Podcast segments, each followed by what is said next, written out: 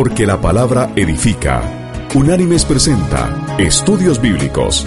El presente estudio en su versión escrita puede ser descargado del sitio www.unánimes.org. A continuación, el estudio de hoy.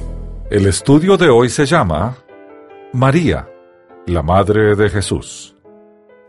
En la historia de la Iglesia, desde sus inicios hasta hoy, la figura de María, la Madre de Jesús, ha evocado toda clase de comentarios y estudios. Ha sido causa de discusiones teológicas y por lo menos hay una religión que defiende, sin expresar abiertamente, su divinidad.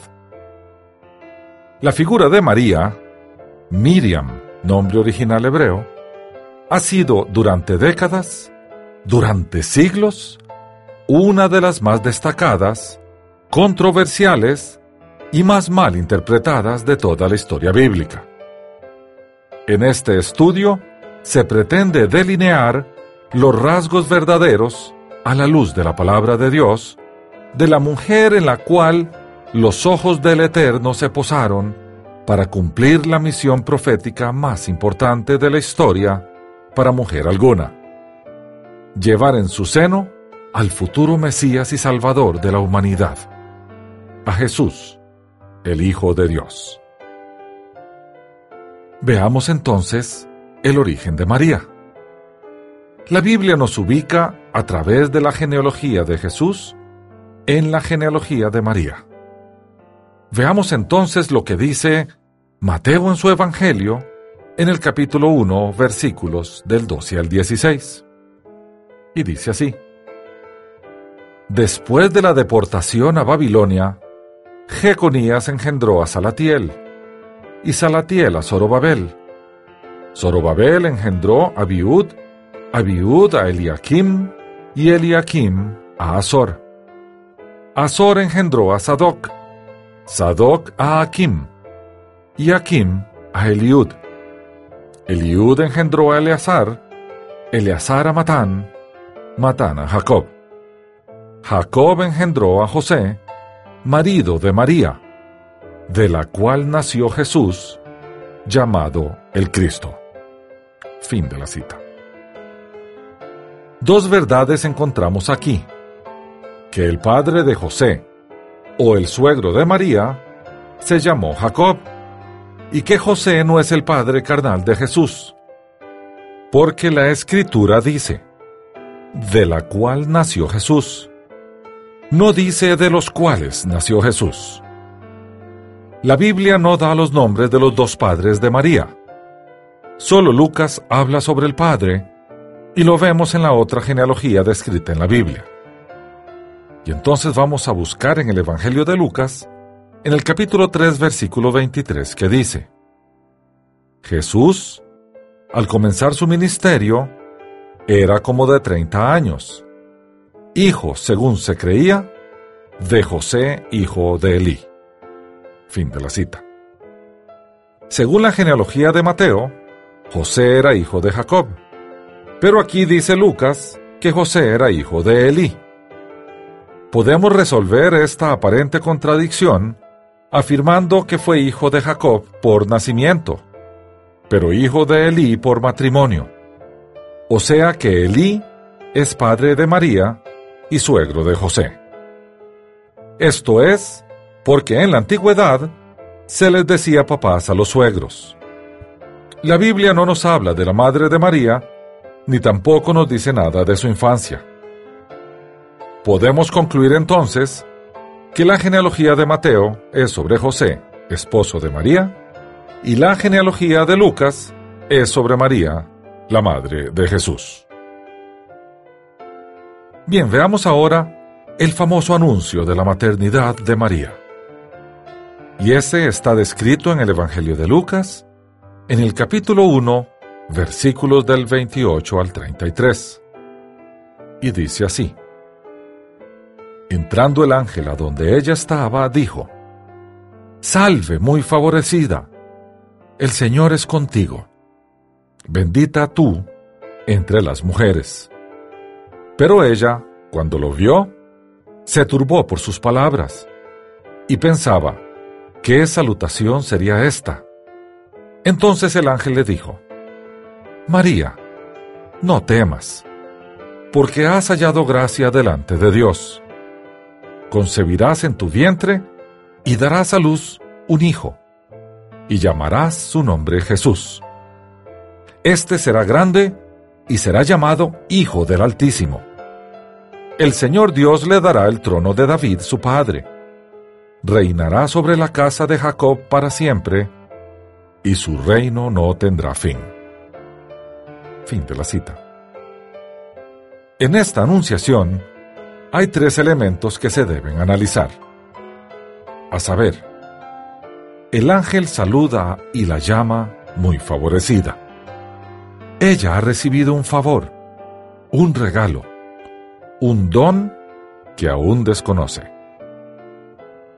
El ángel declara que el Señor, el Dios de Abraham, de Isaac y de Jacob, se encuentra con ella y el ángel la llama bendita entre las mujeres. Entre todas las mujeres del mundo en ese entonces, Dios la había elegido de antemano para depositar dentro de sí a su amado Hijo. Por eso es bendita. No porque ella haya hecho méritos, sino porque Dios está con ella. Así como entre todos los pueblos de la tierra, eligió uno para dar a conocer su nombre, Israel, que es llamado un pueblo santo, no porque fuera un pueblo obediente y bueno, sino porque pertenecía al santo. Naturalmente, ella se inquietó ante la figura celestial que se le apareció, y aún no entendía lo que el ángel decía. No se llenó de orgullo y dijo, Vaya, soy la mejor de todas las mujeres, y Dios mismo tuvo que venir a decírmelo. Allí se nota la ingenuidad y humildad de esta joven israelita.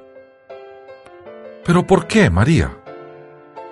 Tuvo que haber algo que Dios hallase en María para que su gracia, su favor inmerecido, cayera en esta joven judía, esencial para que el Hijo del Altísimo naciera de ella. Ese algo son un conjunto de características que analizaremos más adelante. Retomemos la pregunta. ¿Qué vio el Señor en María, esta jovencita judía, inocente y virgen de Nazaret? La misma Biblia nos da la respuesta. Su prima Elizabeth, o sea Isabel, que ya tenía en su vientre a Juan, llamado posteriormente el Bautista, fue llena del Espíritu Santo cuando el bebé anunció con sus saltos la llegada del Mesías en el vientre de María. En el futuro, haría él lo mismo. El Espíritu Santo iluminó a Elizabeth para que ella supiera que el embarazo de su prima era importantísimo para la humanidad y que su fruto era su Señor. Y así lo narró Lucas en el capítulo 1 de su Evangelio. Allí vamos a leer desde el versículo 39 hasta el versículo 45 que dice, En aquellos días, levantándose María, fue deprisa a la montaña, a una ciudad de Judá. Entró en casa de Zacarías y saludó a Elizabeth. Y aconteció que cuando oyó Elizabeth la salutación de María, la criatura saltó en su vientre. Y Elizabeth, llena del Espíritu Santo, exclamó a gran voz, Bendita tú entre las mujeres, y bendito el fruto de tu vientre. ¿Por qué se me concede esto a mí, que la madre de mi Señor venga a mí? Porque tan pronto como llegó la voz de tu salutación a mis oídos, la criatura saltó de alegría en mi vientre. Bienaventurada la que creyó, porque se cumplirá lo que fue dicho de parte del Señor. Fin de la cita. Elizabeth la bendijo porque aún ella, que milagrosamente concibió, no tuvo el privilegio de tener en su vientre al Señor mismo, y lo reconoce al sentir como una deferencia que ella vaya a visitarla. Por eso entre todas las mujeres, ninguna ha tenido un fruto bendito, el Mesías sin pecado. Y aquí viene lo que el Espíritu Santo también le reveló. Y bienaventurada la que creyó, porque se cumplirá lo que fue dicho de parte del Señor. Aquí está la clave de la elección. María tenía fe y creyó en la palabra del Señor. Es importantísimo darse cuenta de esto, pues fue precisamente esto lo que el Señor de señores produjo en María. Dios hizo que ella creyera en su palabra. Dios vio lo esencial. Los hombres vemos lo superficial.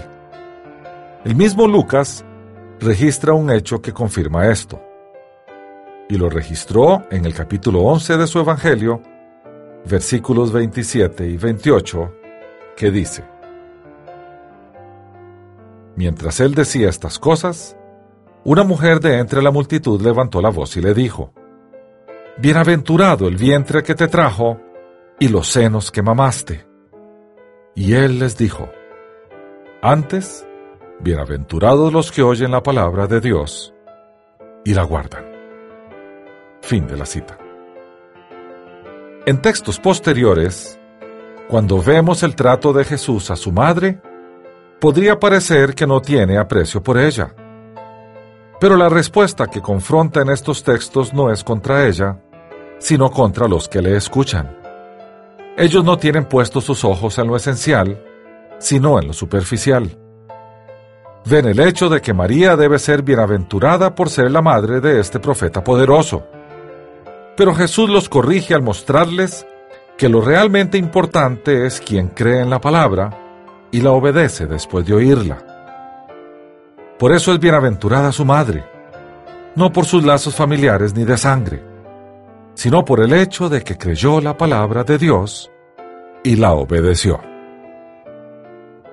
En el Evangelio de Lucas se registra una ferviente declaración de María llamada el Magnificat, que no es más sino la comprobación del conocimiento y amor que tenía María de la palabra de Dios, pues ella se apropia del cántico de Ana al tener al profeta Samuel, y que se registra en el primer libro de Samuel, en el capítulo 2, versículos del 1 al 10, y lo pone en su boca al regocijarse por el fruto de su vientre, que era el ungido del Señor, prometido a Israel. Y así lo registra Lucas en el primer capítulo de su Evangelio, versículos del 46 al 55, que dice, Entonces María dijo, Engrandece mi alma al Señor, y mi espíritu se regocija en Dios mi Salvador, porque ha mirado la bajeza de su sierva, pues desde ahora me dirán bienaventurada todas las generaciones porque me ha hecho grandes cosas el poderoso. Santo es su nombre, y su misericordia es de generación en generación a los que le temen.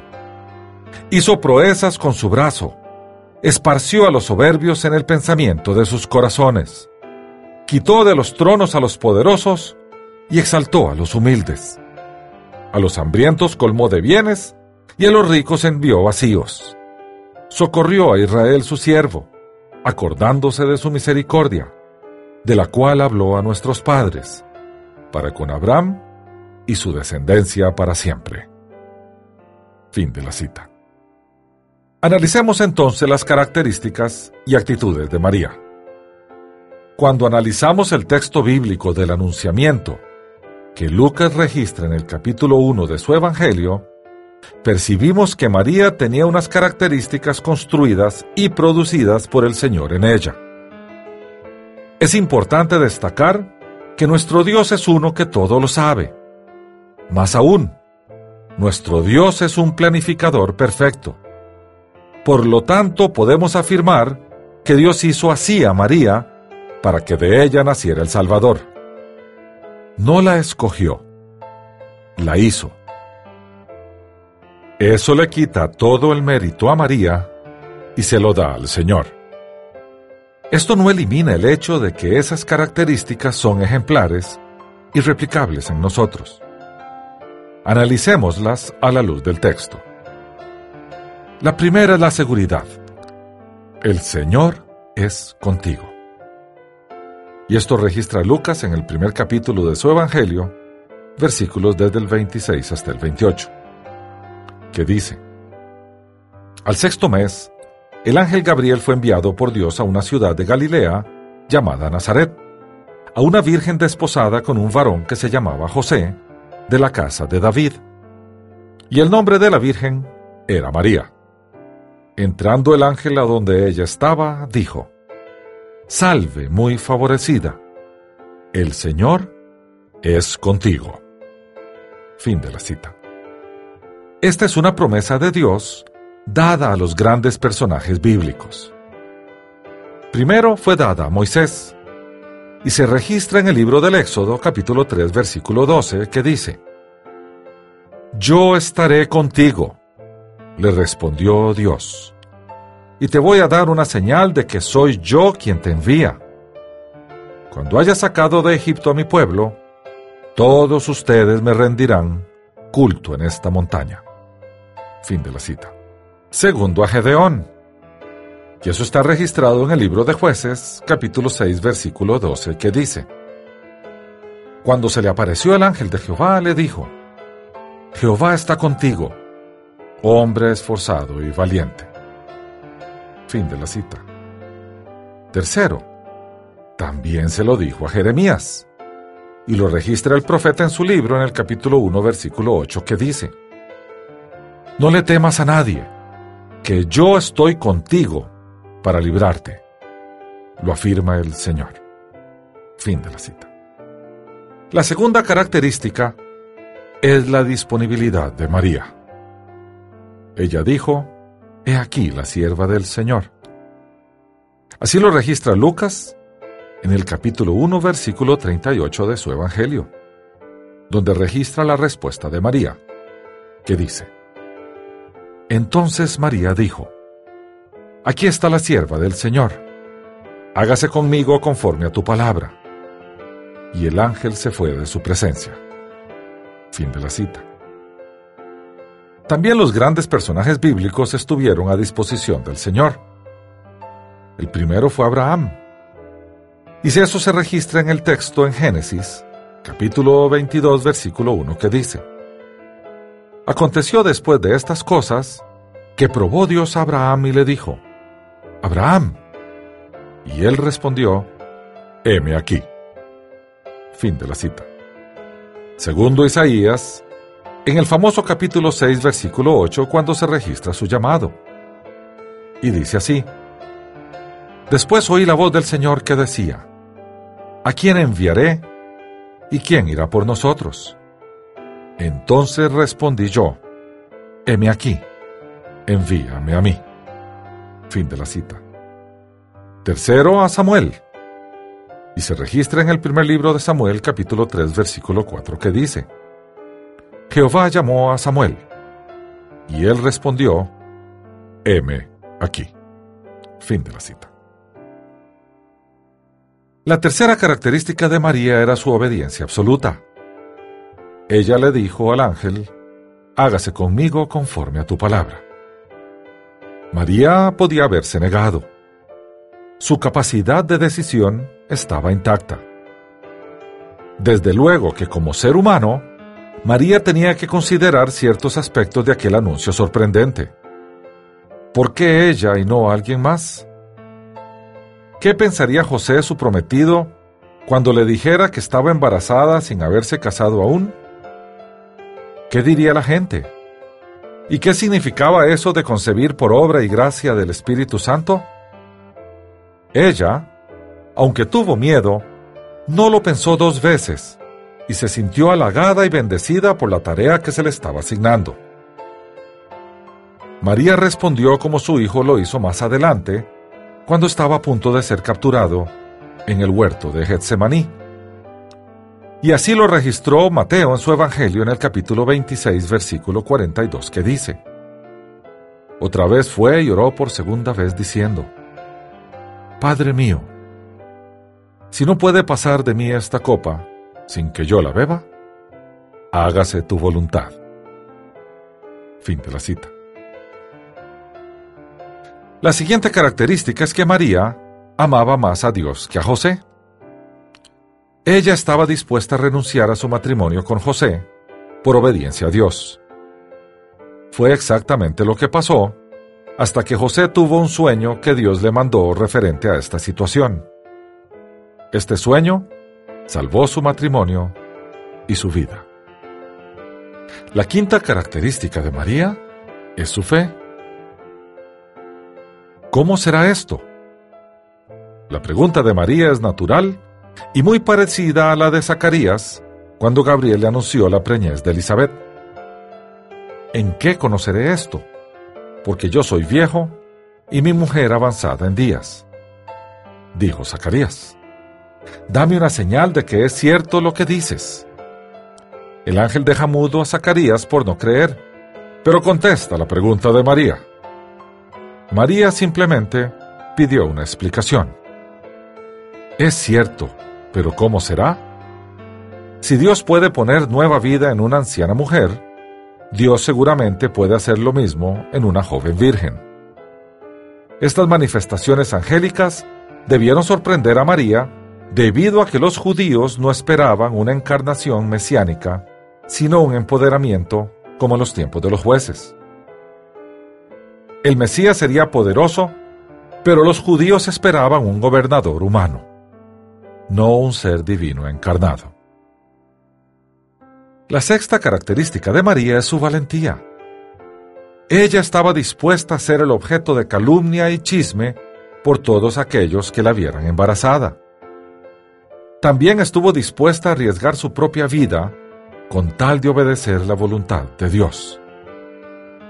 Recordemos que en esos días el adulterio estaba castigado con la muerte por apedreamiento. La ley lo exigía así, y estaba registrado en el libro de Deuteronomio, en el capítulo 22, versículo 23, que dice, Cuando fuere moza virgen desposada con alguno, y alguno la hallare en la ciudad y se echare con ella, entonces los sacaréis a ambos a la puerta de aquella ciudad, y los apedrearéis con piedras, y morirán. La moza porque no dio voces en la ciudad, y el hombre porque humilló a la mujer de su prójimo. Así quitarás el mal de en medio de ti. Fin de la cita. La séptima característica de María es su humildad. Ella dice, y mi espíritu se regocija en Dios mi Salvador, porque se ha dignado fijarse en su humilde sierva. Sierva aquí es otra manera de decir que ella era la sirvienta o esclava para el Señor. La octava característica de María era una sumisión a la voluntad de Dios y a su tiempo. Dice Lucas de ella en el capítulo 2, versículo 19 lo siguiente. Pero María guardaba todas estas cosas, meditándolas en su corazón. Fin de la cita. La novena característica de María es que ella era incondicional de Dios. María también estaba al pie de la cruz, sufriendo por la forma tan brutal e injusta como su primogénito había sido tratado. Esta era una etapa muy peligrosa para estar asociado con Jesús. Sin embargo, ella estaba allí. La décima característica es que ella era una mujer de oración. La última vez que la Biblia se refiere a ella, la encontramos entre los discípulos que esperaban la llegada del Espíritu Santo en el aposento alto de Jerusalén. Esto lo registró Lucas en el libro de los Hechos de los Apóstoles, en el capítulo 1, versículo 14, que dice, Todos perseveraban unánimes en oración y ruego, con las mujeres y con María, la Madre de Jesús, y con sus hermanos. Fin de la cita. María no solo tuvo un vientre desde el cual nacería el Mesías, sino un corazón donde reinaba el Mesías. ¿Qué obra nueva o milagros podía hacer Dios en nuestro mundo si solo uno de nosotros dijéramos, hágase conmigo conforme a tu palabra? Bien, continuemos con el estudio. Veamos la misión encomendada. El ángel Gabriel le revela la misión que le encomienda el Señor a María. Concebir, dar a luz y llamar Jesús al Hijo que vendría. Y esto dice Lucas en su Evangelio capítulo 1, versículos del 31 al 33. Concebirás en tu vientre y darás a luz a un hijo, y llamarás su nombre Jesús. Este será grande y será llamado Hijo del Altísimo. El Señor Dios le dará el trono de David su padre. Reinará sobre la casa de Jacob para siempre, y su reino no tendrá fin. Fin de la cita. María reconoce que en esta misión ella no es más que una sierva que cumple la voluntad del Señor. No reclama privilegios ni títulos. ¿Por qué entonces el hombre se los ha dado?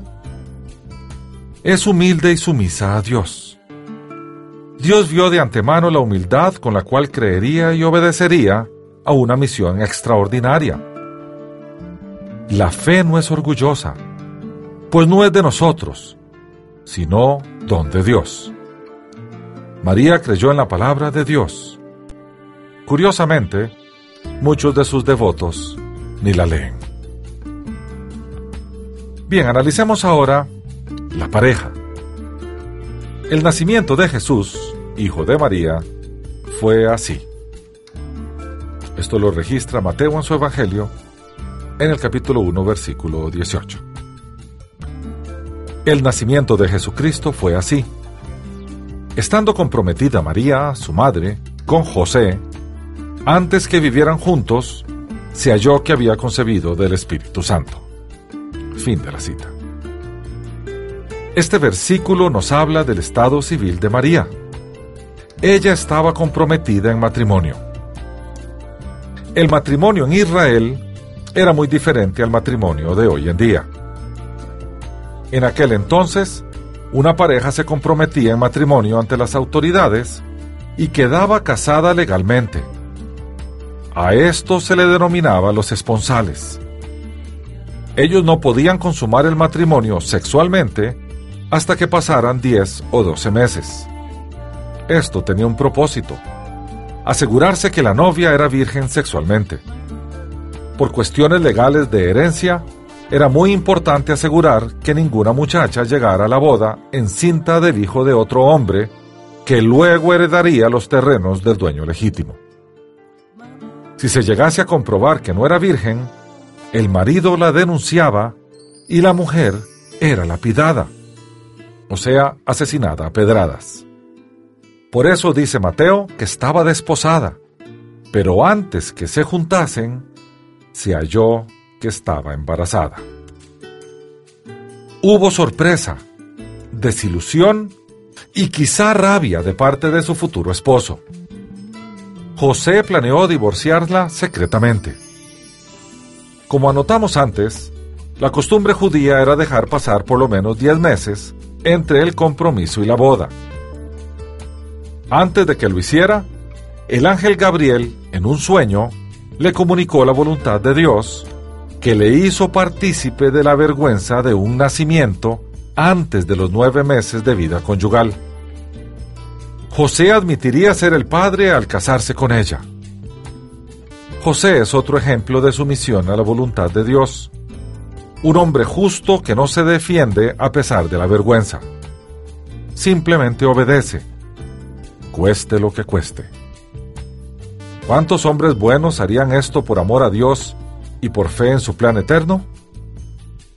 La Biblia no lo llama bendito, pero todos los hombres debemos agradecer a Dios que creó a José y lo hizo descendiente de David, padrastro y maestro de carpintería y hombre preparado para servir de padre de este niño.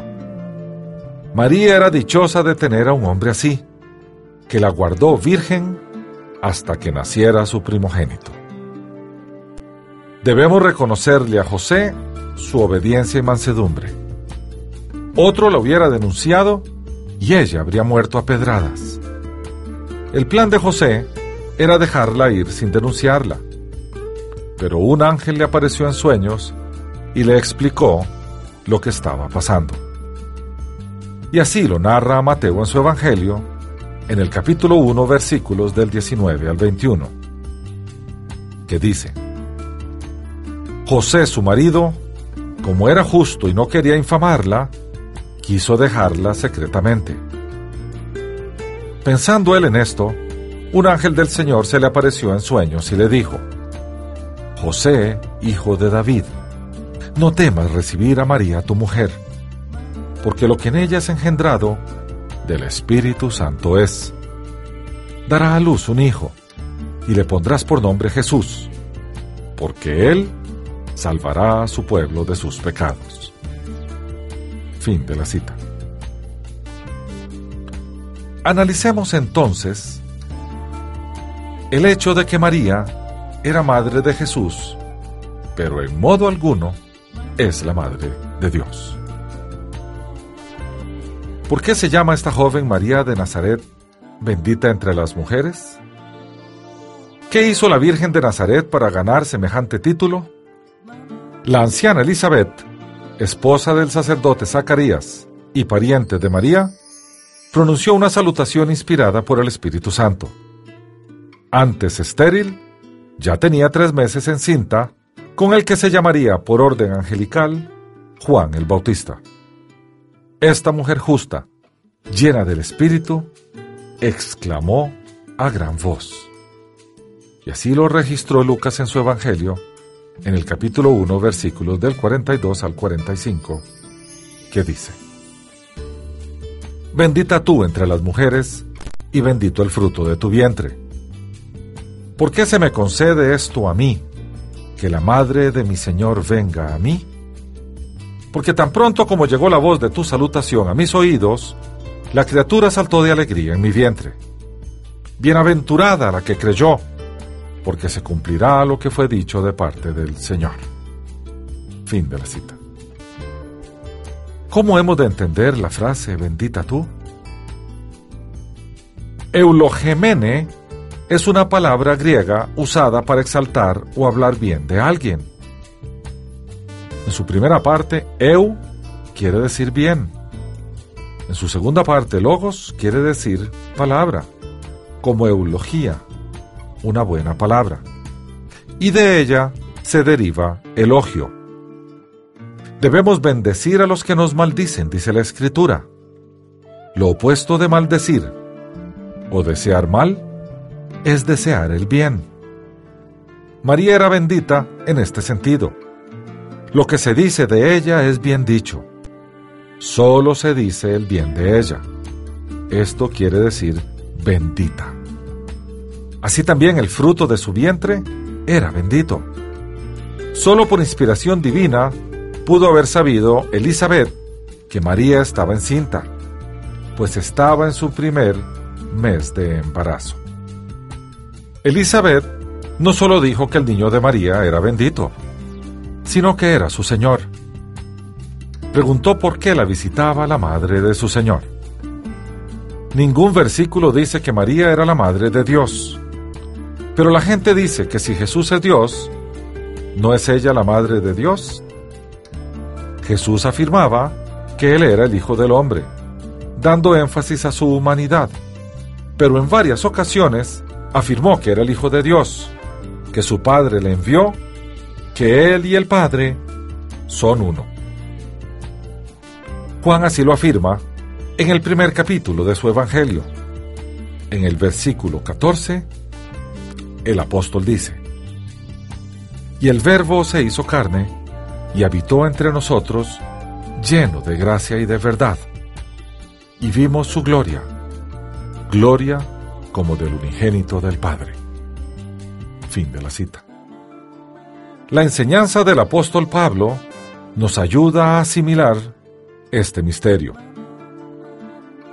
Y leamos el texto que está consignado en la carta a la iglesia en Filipos, en el capítulo 2, desde el versículo 5 hasta el versículo 11, llamado popularmente el canto del siervo.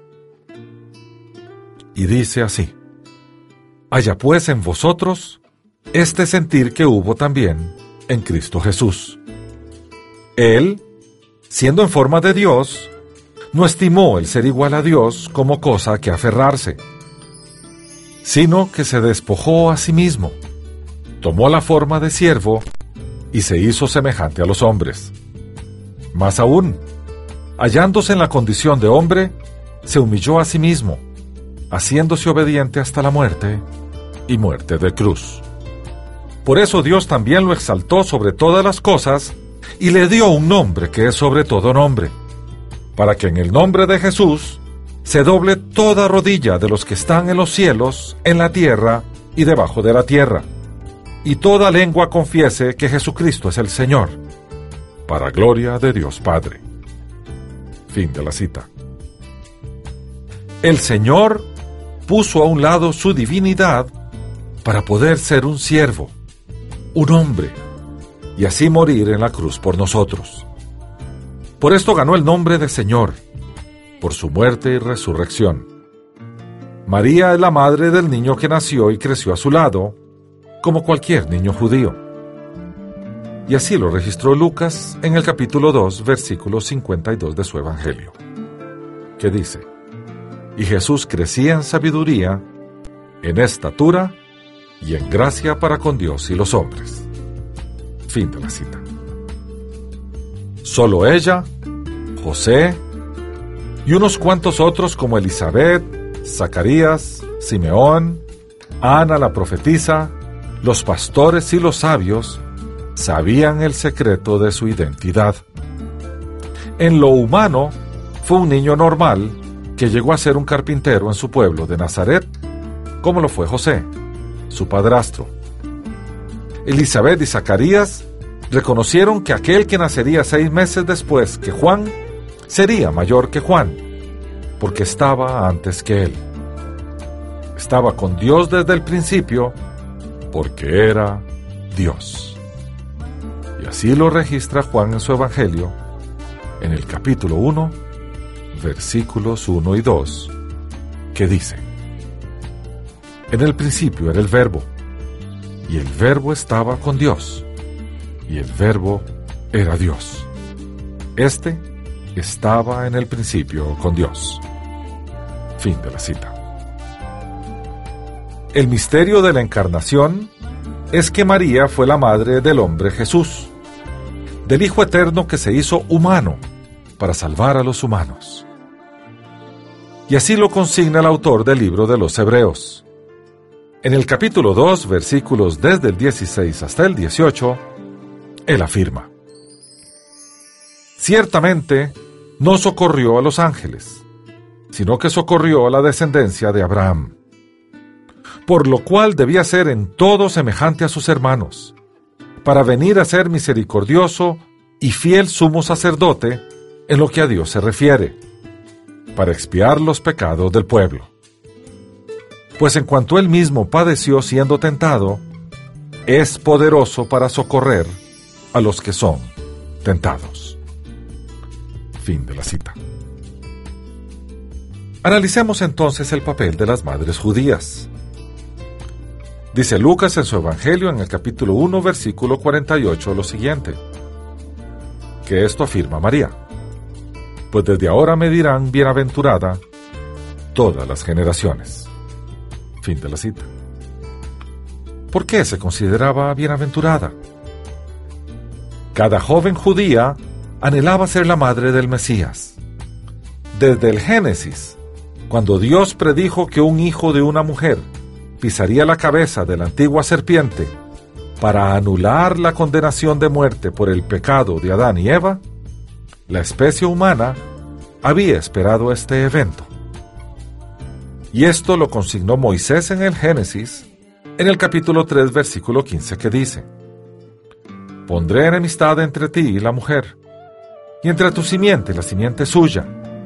Esta te herirá en la cabeza, y tú le herirás en el talón. Fin de la cita. Desde el pacto con Abraham, los israelitas deseaban dar a luz la simiente que sería para la bendición de todas las naciones. De nuevo en el libro del Génesis, en el capítulo 22, versículo 18, leemos.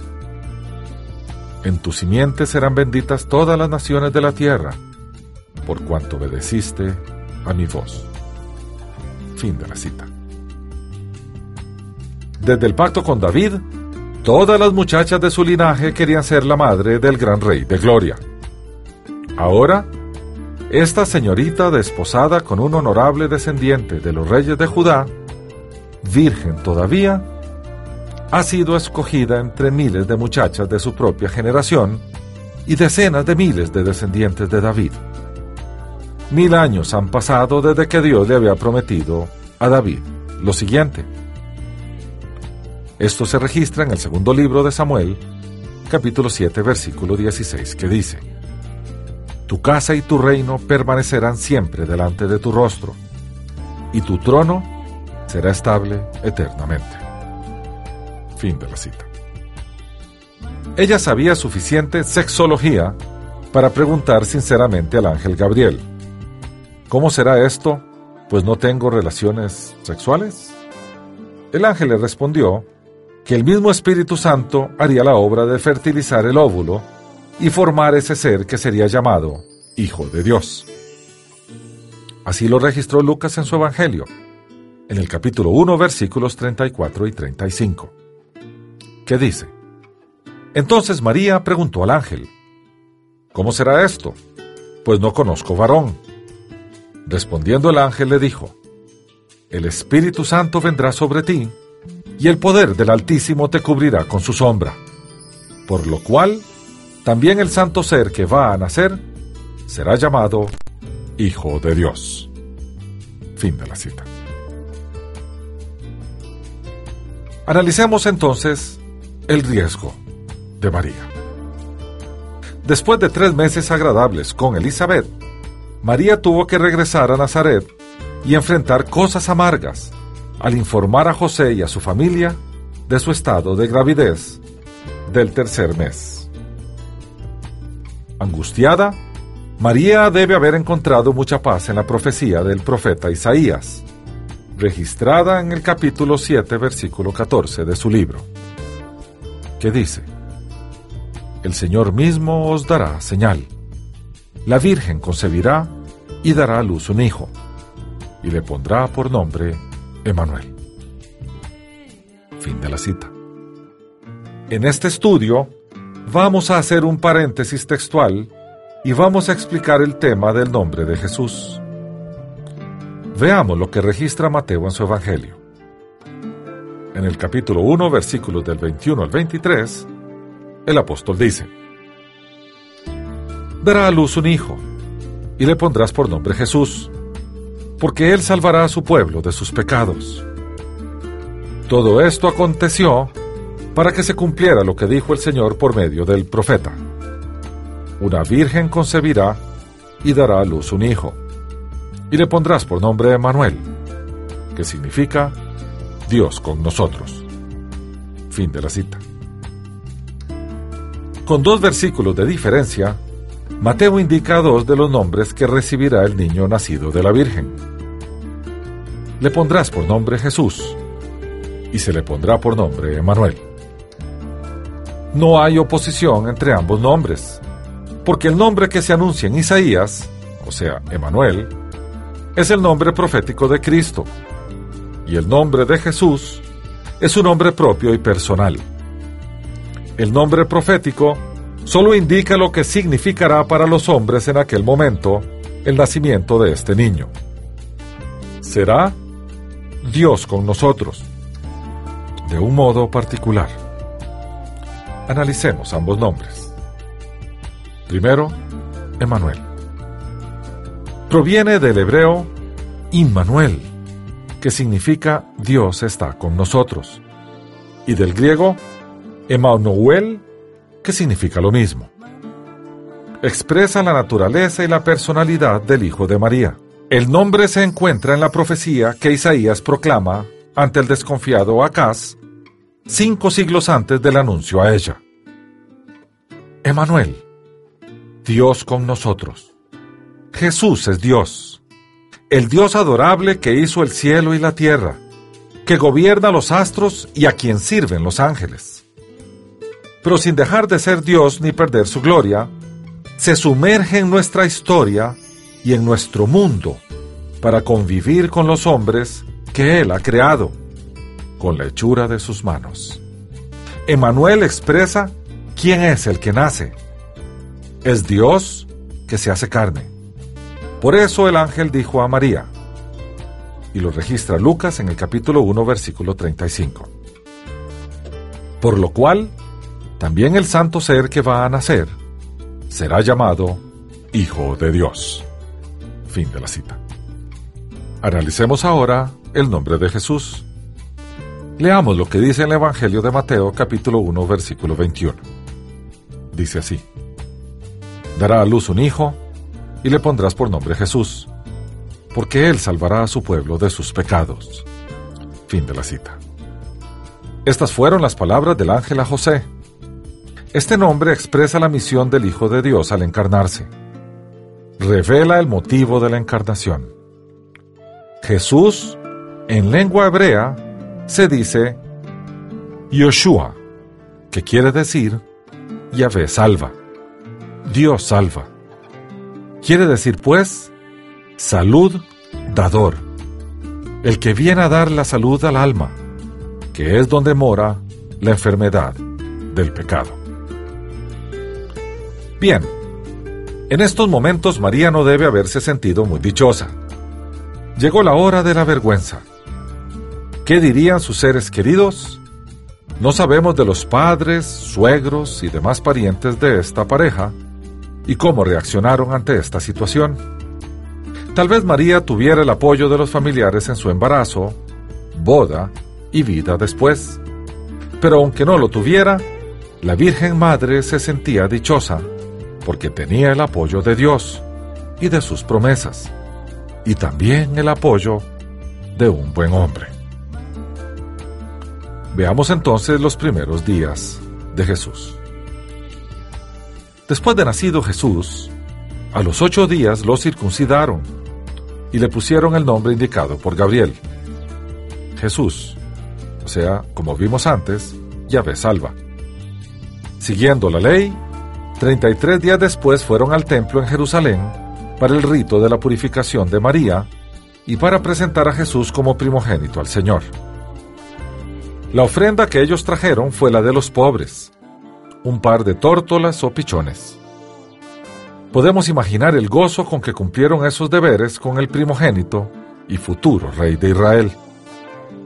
Lucas relata que en esa visita, Simeón, un hombre justo y piadoso de avanzada edad, los encontró en el templo y alabó a Dios por haberle permitido ver con sus propios ojos al Salvador.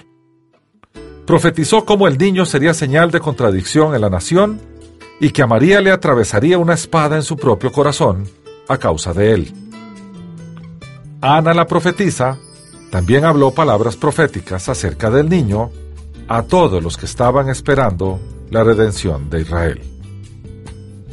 Y todo esto lo consignó Lucas en el capítulo 2, desde el versículo 22 hasta el versículo 35 de su Evangelio, que dice, cuando se cumplieron los días de la purificación de ellos, conforme a la ley de Moisés, lo trajeron a Jerusalén para presentarlo al Señor.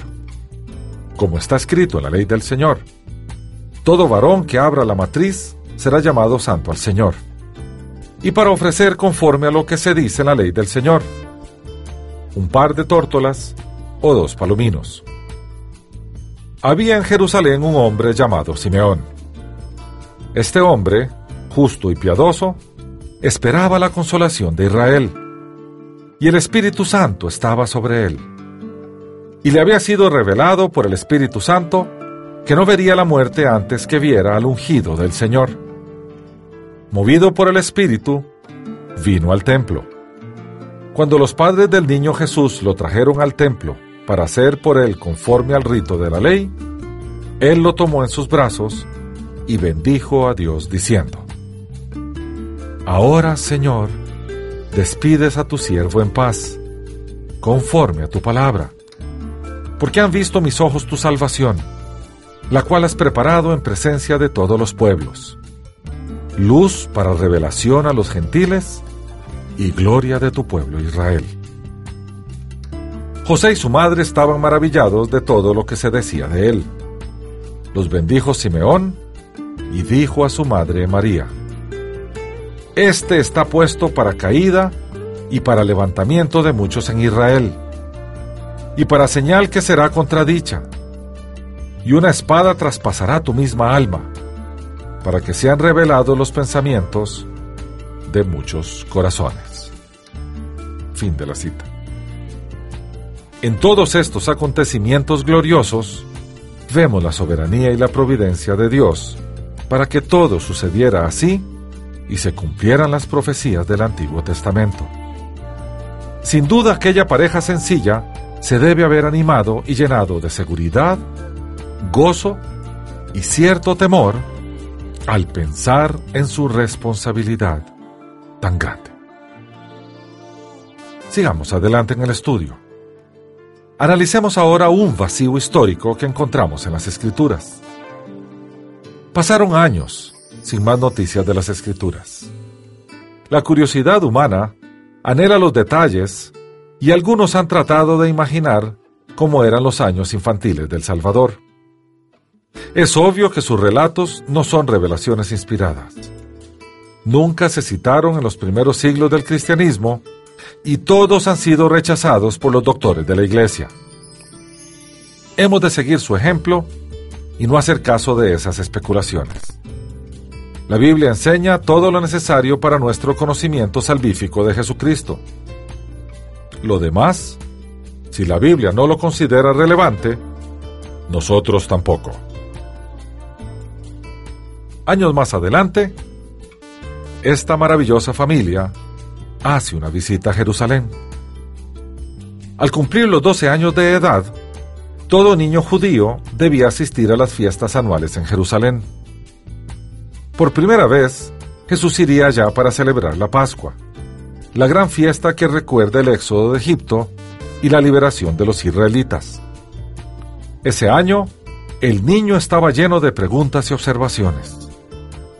Durante seis años en la escuela de la sinagoga, había aprendido de memoria las escrituras de Moisés, los salmos de David, las profecías mesiánicas y las historias de los héroes. Estas escrituras le fascinaban porque describían su propia vida y ministerio. Jesús encontró en el templo un grupo de doctores y maestros que podían contestarle algunas preguntas. Curiosamente, ocurrió lo opuesto. Eran ellos los que le hacían preguntas que él contestaba con las escrituras. Nunca había sucedido tal cosa antes, y aquel muchacho de 12 años captó la atención de estos sabios por días enteros. Cuando regresaban a Nazaret, José y María confiaron que Jesús andaba con parientes o amigos. Solo al acampar en la noche se dieron cuenta de que no estaba con el grupo. El tercer día por fin lo encontraron entre los eruditos. María preguntó, ¿Por qué has hecho esto? Tu padre y yo te hemos estado buscando muy angustiados. María llamaba a José tu padre. Fue su padrastro, pero la gente creía que era hijo de José. José y María guardaban su secreto. La respuesta del joven fortalecido en su fe por los días escudriñando las escrituras les maravilló. Y la registró Lucas en su Evangelio, en el capítulo 2, versículo 49, que dice, Entonces él les dijo, ¿por qué me buscabais? ¿No sabías que en los negocios de mi padre me es necesario estar? Fin de la cita. Esta respuesta deja claro que a los 12 años Jesús sabía que José no era su padre Dios mismo era su padre, y él tenía una misión que cumplir. María y José sabían que pronto él estaría enteramente entregado a su misión. Solo lo tendrían a su lado por unos años más. De todas maneras, él se sometió a ellos y volvió a Nazaret. María guardaba estas cosas maravillosas en su corazón. Bien, analicemos ahora los años ocultos de Jesús. Una vez más, las escrituras se callan durante 18 años, llamados los años ocultos de Jesús. Algunos han invadido esa privacidad con cuentos fantásticos de años en el Himalaya, aprendiendo de lamas budistas o de gurús hindúes los secretos de sus religiones. Aunque las escrituras no relatan lo que Jesús hizo en esos 18 años, es obvio que los pasó en Nazaret, donde era conocido como el hijo de José y María, el carpintero y el hermano de Santiago, José, Simón, Judas y algunas hermanas. No podía haber estado lejos por esos años. Además, nunca enseñó doctrina alguna de esas religiones orientales. Más bien todo lo contrario. La verdad es que estuvo cerca de María y su familia en Nazaret. Estos años de silencio nos dan otra razón para llamar a María dichosa, feliz y bendita entre las mujeres, porque pasó estos años educando y dando amor maternal a tal hijo bendito. Pero llegó el momento en que Jesús hizo público su ministerio. Una vez que empezó su ministerio público, aquella espada empieza a penetrar el corazón de María en muchas maneras. Ya no estaba a su lado todo el tiempo. Cuando salió de su casa en Nazaret para establecer su residencia en Capernaum, no estaban juntos, sino en raras ocasiones. La Biblia indica que María y los hermanos de Jesús seguían viviendo en Nazaret. Y así lo registra Mateo en su Evangelio en el capítulo 13, versículos 55 y 56, que dice, ¿No es este el hijo del carpintero? ¿No es su madre María y sus hermanos Jacobo, José, Simón y Judas? ¿No están todas sus hermanas con nosotros? Fin de la cita. La última vez que Jesús estuvo con su madre para algún evento social o familiar fue la boda de Caná. Así lo registra Juan en el capítulo 2, versículos del 1 al 11 de su Evangelio, que dice, Al tercer día se celebraron unas bodas en Caná de Galilea, y estaba allí la madre de Jesús. También fueron invitados a las bodas Jesús y sus discípulos, y faltó vino. Entonces la madre de Jesús le dijo, No tienen vino. Jesús le dijo, ¿Qué tiene que ver esto con nosotros, mujer? Aún no ha llegado mi hora. Su madre dijo a los que servían, Haced todo lo que Él os diga. Había allí seis tinajas de piedra para agua, dispuestas para el rito de la purificación de los judíos. En cada una de ellas cabían dos o tres cántaros. Jesús les dijo, Llenad de agua estas tinajas. Y las llenaron hasta arriba. Entonces les dijo, Sacad ahora un poco y presentadlo al encargado del banquete. Y se lo presentaron. Cuando el encargado del banquete probó el agua hecha vino, sin saber de dónde era, aunque sí lo sabían los sirvientes que habían sacado el agua, llamó al esposo y le dijo, Todo hombre sirve primero el buen vino, y cuando han bebido mucho el inferior. Sin embargo, tú has reservado el buen vino hasta ahora. Este principio de señales hizo Jesús en Caná de Galilea y manifestó su gloria. Y sus discípulos creyeron en él. Fin de la cita. Ella sabía que en plena fiesta se había acabado el vino y buscó la ayuda de Jesús. Su petición y su orden a los esclavos, haced lo que Él os diga, se han malinterpretado mucho. María no estaba intercediendo o intermediando entre los esclavos y Jesús. Ni ellos ni Jesús necesitaban eso. En adición, la Biblia no enseña que cualquier cosa que su madre le pida, Él lo hace. Si Dios quisiera que creyéramos esto, habría muchos ejemplos inconfundibles para enseñarnos que la petición se hace a María y ella le dice a Él lo que tiene que hacer. La verdad es otra. Juan narra que María sabía que faltaba vino, y ella misma no podía hacer nada milagroso, pero Jesús sí. María acude a él con su petición como cualquier creyente. La respuesta de Jesús no era descortés, ¿Y a ti y a mí qué, mujer? Mi hora todavía no ha llegado. Sencillamente decía que no era necesario que él y ella se metieran en este problema. No era el tiempo para su revelación de poderes divinos. María deja el problema con él y ordena a los esclavos obedecerlo. Dicho sea de paso, es el único mandamiento de María en la Biblia y una exhortación a nosotros a obedecer siempre a aquel bendito fruto de su vientre. Bien, analicemos ahora el polémico tema de los hermanos de Jesús. En los tiempos bíblicos, tener muchos hijos era señal de bendición divina.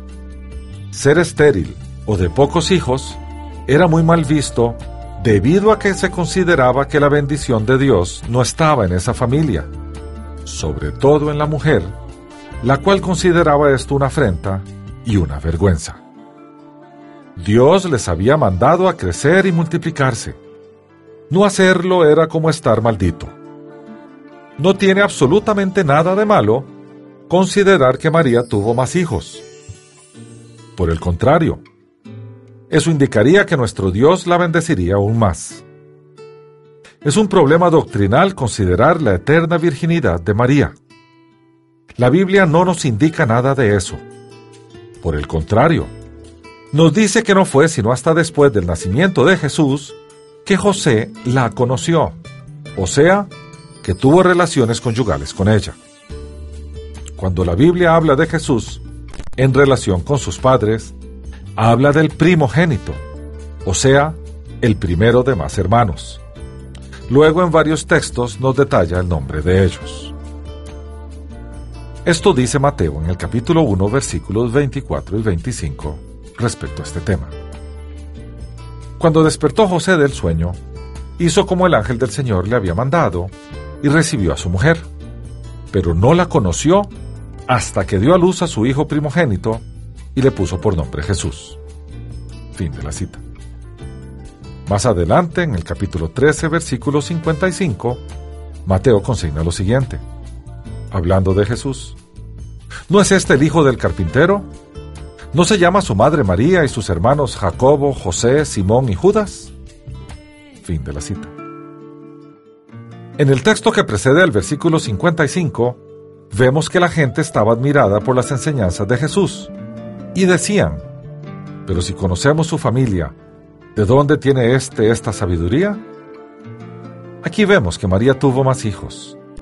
En el texto paralelo, Marcos habla de María y la menciona solo una vez en todo su evangelio. Él da testimonio que María tuvo más hijos y además hijas. Y así lo consignó Marcos en el capítulo 6, versículo 3 de su evangelio, que dice, ¿No es este el carpintero, hijo de María, hermano de Jacobo, de José, de Judas y de Simón? ¿No están también aquí con nosotros sus hermanas? Y se escandalizaban de él. Fin de la cita. Siguiendo analizando este tema de la madre y los hermanos, diremos que más tarde ella y sus hermanos fueron a verlo a Capernaum. Cuando llegaron, él estaba muy ocupado en su ministerio de enseñanza, curación de enfermos y liberación de endemoniados. Alguien le informó que su madre y hermanos estaban afuera y querían hablar con él. Su respuesta fue otra espada en aquel corazón valiente. Y así lo consignó Mateo en su Evangelio en el capítulo 12, versículos del 47 al 50, que dice, ¿Y quién es mi madre? ¿Y quiénes son mis hermanos? Y extendiendo su mano hacia sus discípulos dijo, Estos son mi madre y mis hermanos pues todo aquel que hace la voluntad de mi Padre que está en los cielos, ese es mi hermano, mi hermana y mi madre. Fin de la cita. Solo un corazón preparado durante años podría aguantar esa espada de aparente rechazo de su derecho de madre única, bendita entre todas las demás mujeres. Lo cierto es que Jesús no dejó pasar esta oportunidad para enseñar una verdad de gran importancia aunque a expensas de los sentimientos humanos de su familia natural. La verdad es clara. En la familia de la fe solo hay un padre, un hermano mayor y todos los demás son nuestra familia espiritual, superior a la familia natural. Hay quienes insisten que la palabra griega adelfos quiere decir siempre pariente y que puede incluir primos, tíos y aún sobrinos. Esa postura es ilógica a la luz de este pasaje. El Señor dijo que sus hermanos son los que obedecen. No son parientes o primos, sino hijos del mismo Padre Espiritual, como aquellos hermanos eran hijos de la misma Madre Natural. Por esto las escrituras son muy cuidadosas en decirnos que José guardó a su esposa virgen hasta que nació su primogénito hijo. La palabra usada normalmente implica el primer hijo, no el unigénito. Más adelante, los hermanos naturales de Jesús le pedirían ir a Jerusalén, mostrar a los líderes sus poderes y convencerles que él era el Mesías. La escritura dice que ellos no creían en él aún. Así lo narra Juan en su Evangelio en el capítulo 7, versículos del 1 al 5, que dice, Después de esto, andaba Jesús en Galilea, pues no quería andar en Judea, porque los judíos intentaban matarlo. Estaba cerca la fiesta de los judíos, la de los tabernáculos, y le dijeron sus hermanos, Sal de aquí y vete a Judea, para que también tus discípulos vean las obras que haces, porque ninguno que procura darse a conocer hace algo en secreto. Si estas cosas haces, manifiéstate al mundo. Ni aun sus hermanos creían en él. Fin de la cita.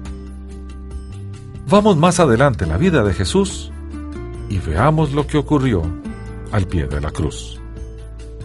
Es curioso pero en aquella escena tierna al pie de la cruz, cuando Jesús, viendo a su madre y al discípulo que amaba, dijo, Ahí tienes a tu hijo y ahí tienes a tu madre. Allí no vemos a los hermanos de Jesús y él no encarga a su madre a alguno de sus hermanos, sino a su discípulo amado, a Juan. Y así lo consigna Juan en su Evangelio en el capítulo 19, versículos 26 y 27, que dice, Cuando vio Jesús a su madre y al discípulo a quien él amaba, que estaba presente, dijo a su madre, Mujer, he ahí tu hijo. Después dijo al discípulo, He ahí tu madre. Y desde aquella hora, el discípulo la recibió en su casa. Fin de la cita en un plano natural, le estaba encomendando a su madre al cuidado de un discípulo muy amado, y a la vez estaba dando una madre amorosa al discípulo joven. Ellos andarían juntos muchos años más, al punto que viajarían a Éfeso, donde permanecieron hasta la muerte de María y de Juan. Hay fuentes en la tradición que dicen que María murió en Judea. Sea como sea, ellos estuvieron juntos muchos años. Se recomienda ver la Enciclopedia Católica en línea, donde se consigna esta información. En un plano espiritual también, una viuda cuyo hijo primogénito está muriendo necesitaba que los creyentes la consideraran como su propia madre y la cuidaran. Esto fue la costumbre de los primeros cristianos con huérfanos, viudas, pobres y necesitados. Aquí nos estaba diciendo que por ser la madre de Jesús, María era la madre de todo cristiano. Ni los hechos ni los escritos de los primeros siglos de la iglesia primitiva hablaron de María como nuestra madre. De ser una doctrina pura del cristianismo antiguo, habría muchas referencias a esto en las cartas de los apóstoles, pero ninguno de ellos menciona a María. Ningún escritor del Nuevo Testamento afirma que es más que la madre natural de Jesús, por intervención sobrenatural del Espíritu Santo. Esta escena junto a la cruz es la más terrible espada para el corazón de María. Ver a su hijo morir y con él todos los sueños del reino mesiánico esperado. ¿Cuáles son las últimas noticias de María? La última vez que oímos de María es al principio del libro de los Hechos de los Apóstoles. Ella estaba con otras mujeres reunidas en aquel aposento alto con los apóstoles después de la resurrección de Jesús. Y eso dice el libro de los Hechos de los Apóstoles capítulo 1 versículo 14. ¿Qué leemos? Todos estos perseveraban unánimes en oración y ruego, con las mujeres, y con María, la Madre de Jesús, y con sus hermanos. Fin de la cita. Ningún apóstol narra alguna aparición especial del Cristo resucitado a María. Pablo da una lista de testigos oculares, pero en ella no está María, debido a que su importancia en la iglesia primitiva fue relativamente poca. Leemos de la primera carta enviada por Pablo a los creyentes en Corinto. Allí en el capítulo 15, versículos del 3 al 8, el apóstol consigna. Primeramente os he enseñado lo que asimismo recibí, que Cristo murió por nuestros pecados conforme a las escrituras, que fue sepultado y que resucitó al tercer día, conforme a las escrituras, y que apareció a Cefas y después a los doce. Después apareció a más de quinientos hermanos a la vez, de los cuales muchos viven aún y otros ya han muerto. Después apareció a Jacobo, y después a todos los apóstoles. Por último, como a un abortivo, se me apareció a mí. Fin de la cita. En los 23 libros restantes del Nuevo Testamento, solo hay una referencia a ella, y no es por nombre. Pablo en la carta a los Gálatas dice, pero cuando se cumplió el tiempo, Dios envió a su Hijo, nacido de una mujer, nacido bajo la ley. Fin de la cita. Algunos piensan ver a María en el último libro de la Biblia, en el Apocalipsis. Y vamos a leer el texto en el capítulo 12, versículos del 1 al 6, que dice, Apareció en el cielo una gran señal, una mujer vestida del sol, con la luna debajo de sus pies y sobre su cabeza una corona de dos estrellas. Estaba encinta y gritaba con dolores de parto, en la angustia del alumbramiento. Otra señal también apareció en el cielo. Un gran dragón escarlata que tenía siete cabezas y diez cuernos, y en sus cabezas tenía siete diademas. Su cola arrastró la tercera parte de las estrellas del cielo y las arrojó sobre la tierra. Y el dragón se paró frente a la mujer que estaba para dar a luz, a fin de devorar a su hijo tan pronto como naciera. Ella dio a luz a un hijo varón, que va a regir a todas las naciones con vara de hierro, y su hijo fue arrebatado para Dios y para su trono. La mujer huyó al desierto, donde tenía un lugar preparado por Dios para ser sustentada allí por 1260 días. Fin de la cita. Una investigación imparcial del pasaje revela claramente que la mujer que dio a luz al hijo varón que debía regir a todas las naciones, no es María. Es la nación de Israel que atacada por el dragón Satanás, huye al desierto por 1260 días. Tres años y medio. La mitad de la gran tribulación descrita únicamente en Apocalipsis. Para extenderse en este concepto, se recomienda leer el estudio de Unánimes, La mujer y el dragón, en la sección de Apocalipsis. Veamos entonces los peligros doctrinales. Hay dos peligros en cada doctrina que se esboza, el sobreénfasis y el insuficiente énfasis. Este último es peligroso porque si no sabemos la verdad fácilmente podemos creer un sobreénfasis, aún más peligroso. No queremos caer en ningún extremo sino estar firmemente establecidos en la verdad de las escrituras. Debemos guardarnos de cosas fuera de las escrituras para no dar lugar a lo meramente humano en lo que es espiritual. El sobreénfasis puede llevarnos a una adoración de María que la Biblia prohíbe rotundamente, en palabras de Jesús mismo citando la ley. Así lo registró el Evangelio de Mateo en el capítulo 4, versículo 10, cuando el Señor ante una tentación del diablo responde, Al Señor tu Dios adorarás, y a Él solo servirás. Fin de la cita. Otro error sería dirigirnos a ella en oraciones. Jesús nos enseñó a orar directamente al Padre y solo a Él. Padre nuestro que estás en los cielos, dijo el Señor. Así lo consignó Mateo en su Evangelio en el capítulo 6, versículo 9. Texto que está consignado en el Sermón del Monte y que popularmente hemos llamado el Padre Nuestro. Y leemos. Dice el Señor así. Vosotros pues oraréis así.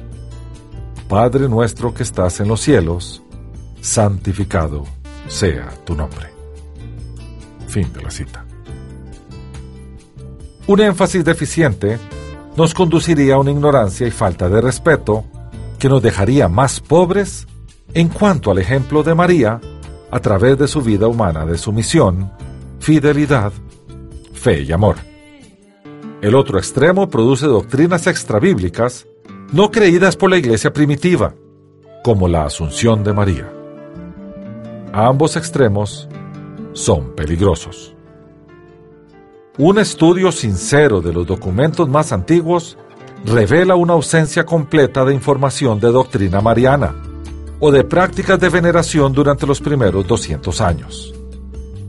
Paulatinamente, entraron presiones en el mundo greco-latino para venerar la Virgen debido en parte a las religiones paganas repletas de diosas poderosas que ayudaban a las mujeres a tener hijos, a los agricultores a tener cosechas mayores y a todos a sanarse.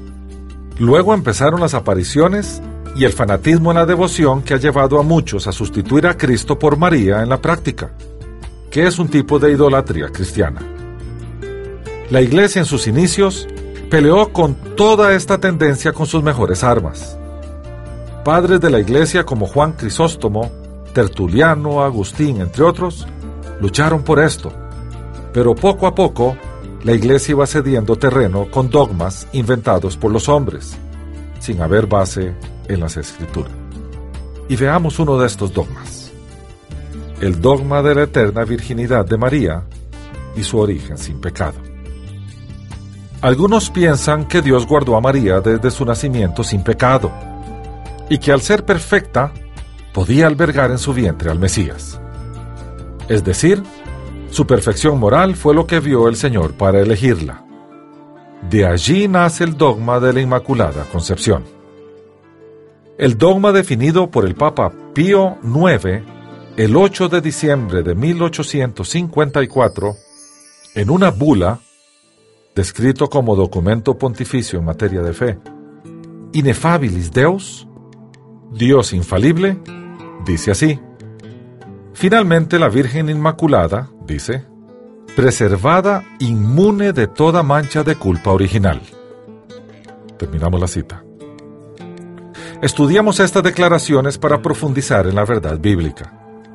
En primer lugar, vemos que es un dogma que nació casi 1800 años después de las revelaciones apostólicas y proféticas del primer siglo. Tiempo demasiado largo y absurdo para que Dios revele algo nuevo, dado que la revelación como tal se cerró con la muerte del apóstol Juan, y en lo cual no existía un consenso en todas las regiones, y hasta teólogos católicos no la reconocieron. El documento se titula Dios infalible, y es cierto, Dios es infalible. Él no cambia en su parecer y todo es certero en él. Pero ¿acaso este documento se presenta como la infalible palabra de Dios? Este documento no es escritura. No puede ser porque tal y como dice Pablo a su discípulo Timoteo en la segunda carta que le envió en el capítulo 3 versículo 16. Toda la escritura es inspirada por Dios y útil para enseñar, para redarguir, para corregir, para instruir en justicia. Fin de la cita. Vayamos al fondo de la declaración. María, según esa doctrina, fue preservada de la mancha del pecado original. ¿Qué es el pecado original? En primer lugar, no es un término que se encuentra en la Biblia. Según la Iglesia Católica, es un pecado que se transmite por tener la naturaleza de Adán y que trae muerte al alma. Por eso se practica el bautismo a niños, para así no perderse el cielo. Otra desacertada doctrina que por ahora no estudiaremos. Veamos el texto bíblico.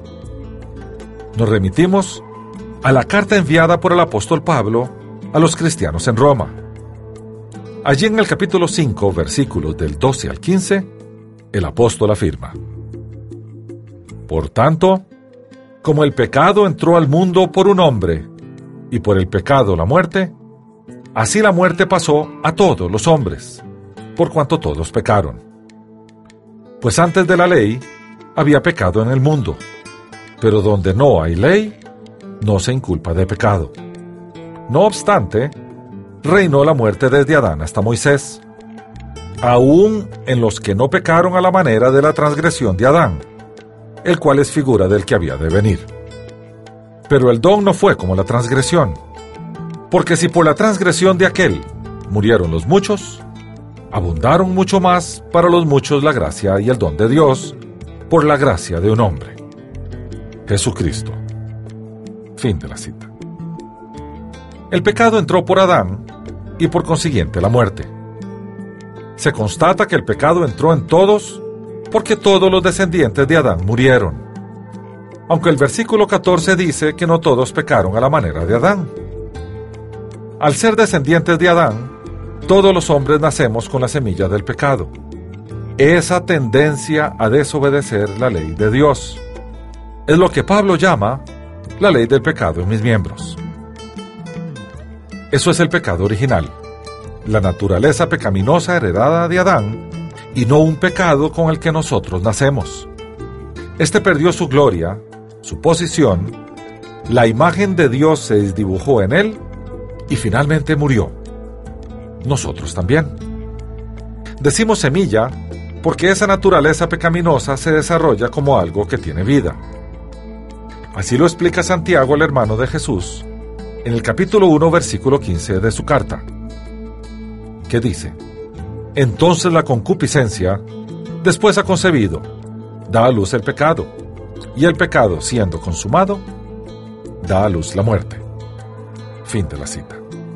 Si bien todos tenemos esa semilla, hay un momento en que empieza a recoger su fruto. Un niño no peca por cuanto la ley de Dios escrita en el corazón que es la conciencia, no es entendible por él. No sabe qué es bueno y malo a nivel moral. Solo cuando empieza a tener conocimiento de tal ley es que esa semilla del pecado germina y lo obliga a ir en contra de su conciencia y de la ley de Dios.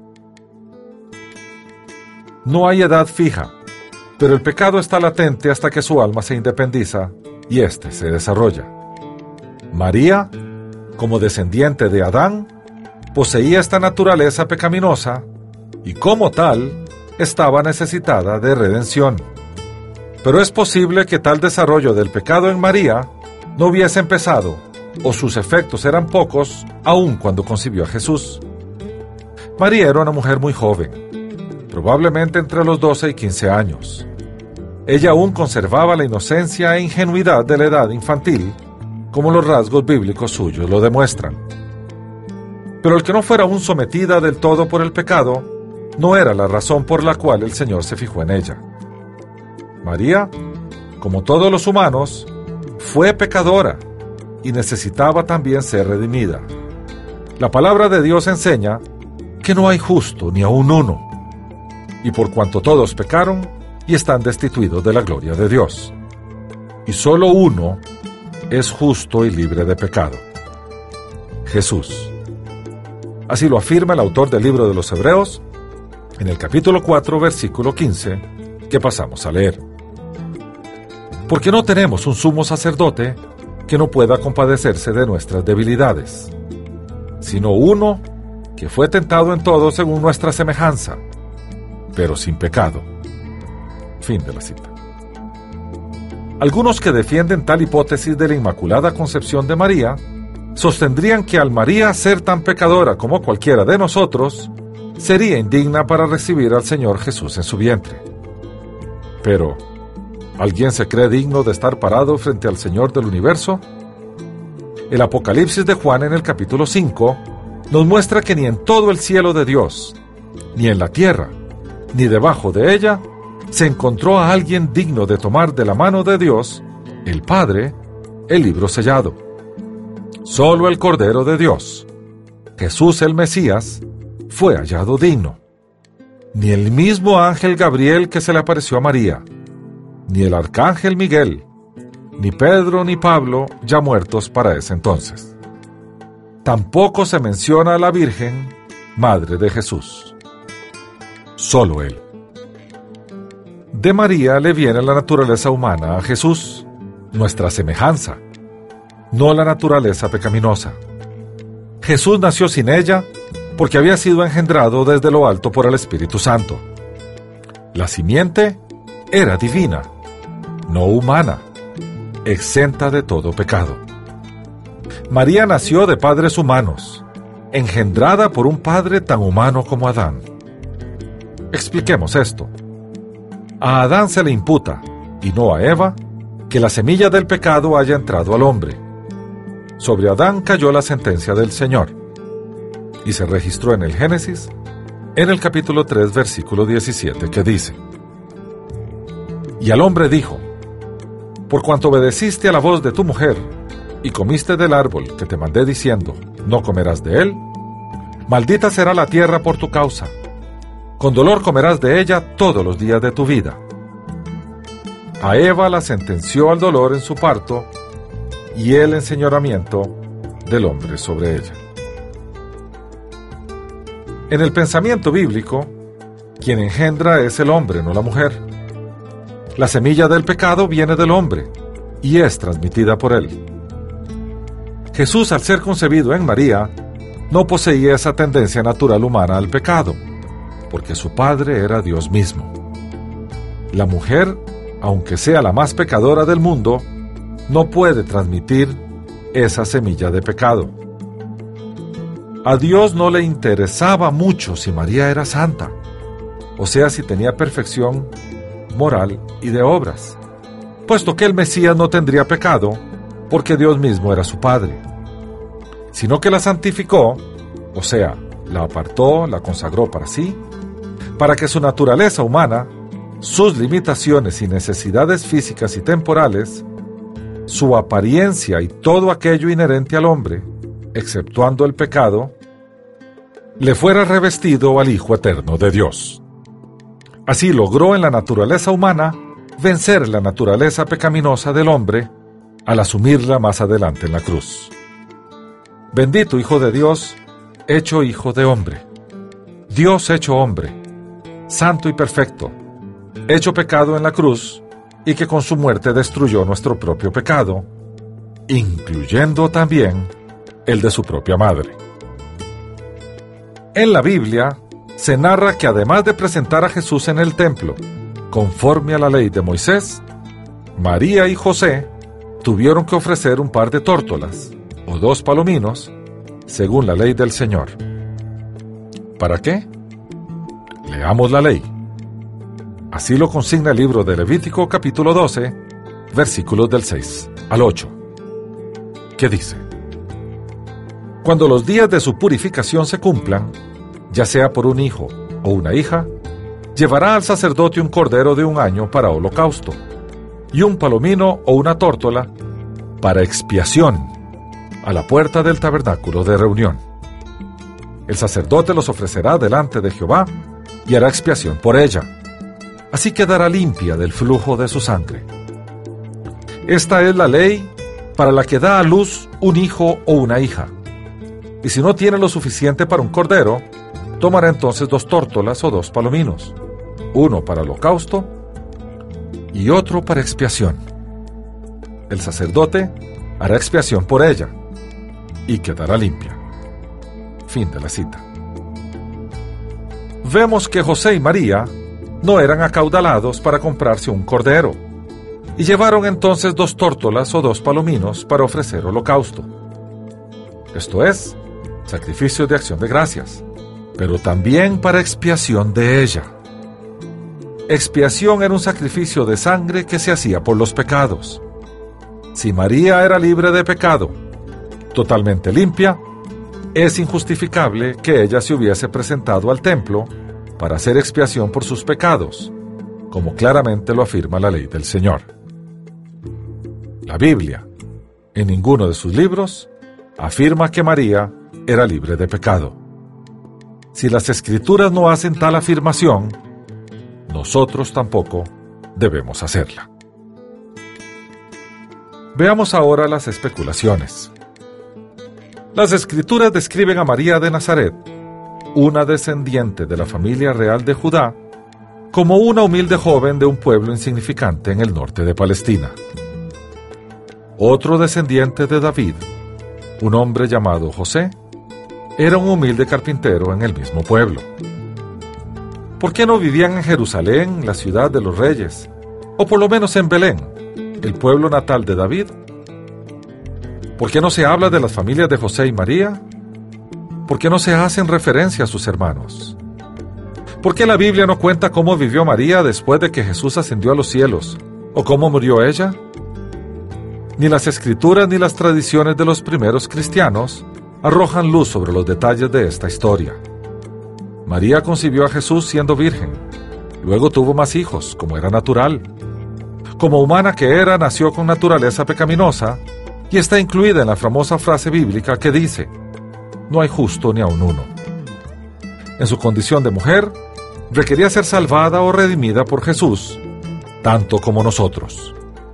Murió y con seguridad estará donde los redimidos estemos, como uno más.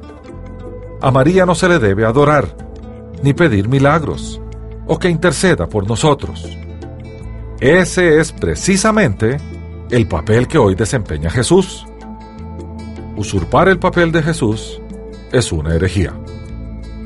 Y esto dice el apóstol Juan en su primera carta, en el capítulo 2, versículo 1. Hijitos míos, estas cosas os escribo para que no pequéis. Pero si alguno ha pecado, abogado tenemos para con el Padre, a Jesucristo el justo. Fin de la cita. Siglos después, los hombres inventaron muchos cuentos para tratar de rellenar lo que el Espíritu Santo había dejado en la oscuridad. He aquí un principio de la hermenéutica bíblica. Cuando las escrituras no iluminan un área, es mejor andar en las tinieblas que encender antorchas humanas de especulación, imaginación o fantasía. Sigamos el consejo bíblico que está consignado en el libro del profeta Isaías en el capítulo 50, versículos 10 y 11, que dice, el que de vosotros tema al Señor y escuche la voz de su siervo, el que camina en tinieblas sin ver ninguna claridad, confíe en el nombre del Señor y apóyese en su Dios. Pero todos vosotros que prendéis fuego y atizáis brasas, caed en las llamas de vuestro fuego, en las brasas que atizáis. Mi mano os tratará así, os hundiréis en los tormentos. Fin de la cita. En conclusión, María sin duda es la más extraordinaria mujer que ha existido en la historia de la humanidad. Nuestro perfecto Dios la hizo, la formó para ser la madre de nuestro Señor Jesús, el eterno Hijo de Dios hecho carne. Con ello el Mesías vendría a nuestro mundo y como hombre se sacrificaría para obtener perdón para aquellos que le siguen. Fue a través de María que se realizó el milagro del nacimiento virginal de Jesús. Y fue ella misma testigo presencial del acto más importante de la historia, la cruz de Cristo. Es imposible seguir la cronología bíblica sin admirar a María, su paciencia, disponibilidad, obediencia absoluta, amor a su Dios, su fe, su valentía, su humildad y sumisión. Ella es un ejemplo a seguir. Todos nosotros deberíamos reaccionar como ella. Cuando el Señor a través de su palabra nos pida algo, deberíamos decir, como dijo María, y consignó Lucas en su Evangelio, en el capítulo 1, versículo 38. Así dijo María, He aquí la sierva del Señor hágase en mí conforme a tu palabra. Hasta aquí el estudio de hoy. El presente estudio está basado parcialmente en el artículo La verdad sobre María, publicado en el sitio de internet iglesia.net. En la exposición de Alberto Castro en la iglesia CCA llamada Once Virtudes de María que todos debemos imitar. Y en el artículo Bendita entre las mujeres de Samuel Clark, publicado en el sitio en internet www.losnavegantes.net. Las citas de las escrituras son tomadas de la Biblia Reina Valera, revisión 1995. Unánimes presentó Estudios Bíblicos, porque lámpara a mis pies es tu palabra y lumbrera en mi camino. Que Dios te bendiga.